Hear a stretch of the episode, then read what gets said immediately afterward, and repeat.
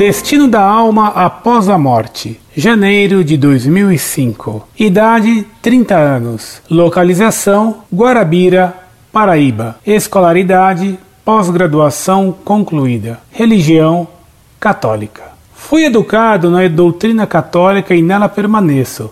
Contudo, paira uma dúvida e é com relação à nossa morte. É disso que após a morte, a matéria sepultada separa-se do espírito. A minha dúvida reside justamente em relação ao espírito, no que tange a seu destino.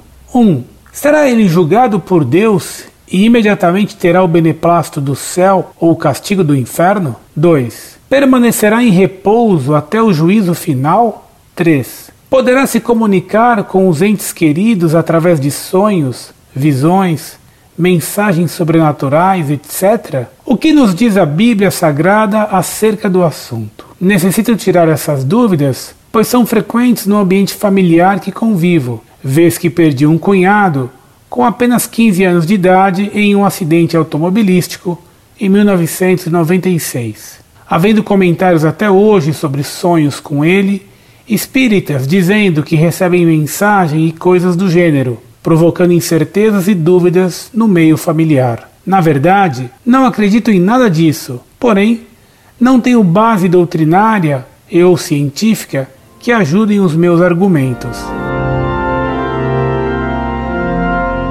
Muito prezado, salve Maria. A Igreja Católica nos ensina que logo após a morte, a alma é julgada por Deus no juízo particular. Então, se a pessoa morreu em estado de graça, vai ao paraíso.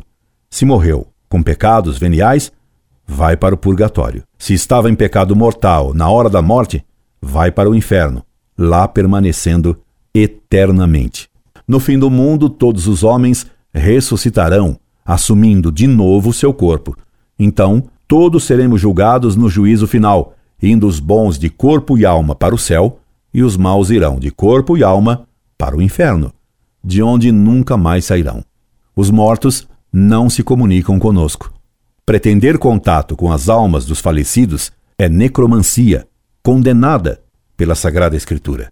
No livro do Deuteronômio, capítulo 18, versículos de 11 a 12, diz que não devemos indagar dos mortos a verdade, porque quem tal faz, comete a abominação.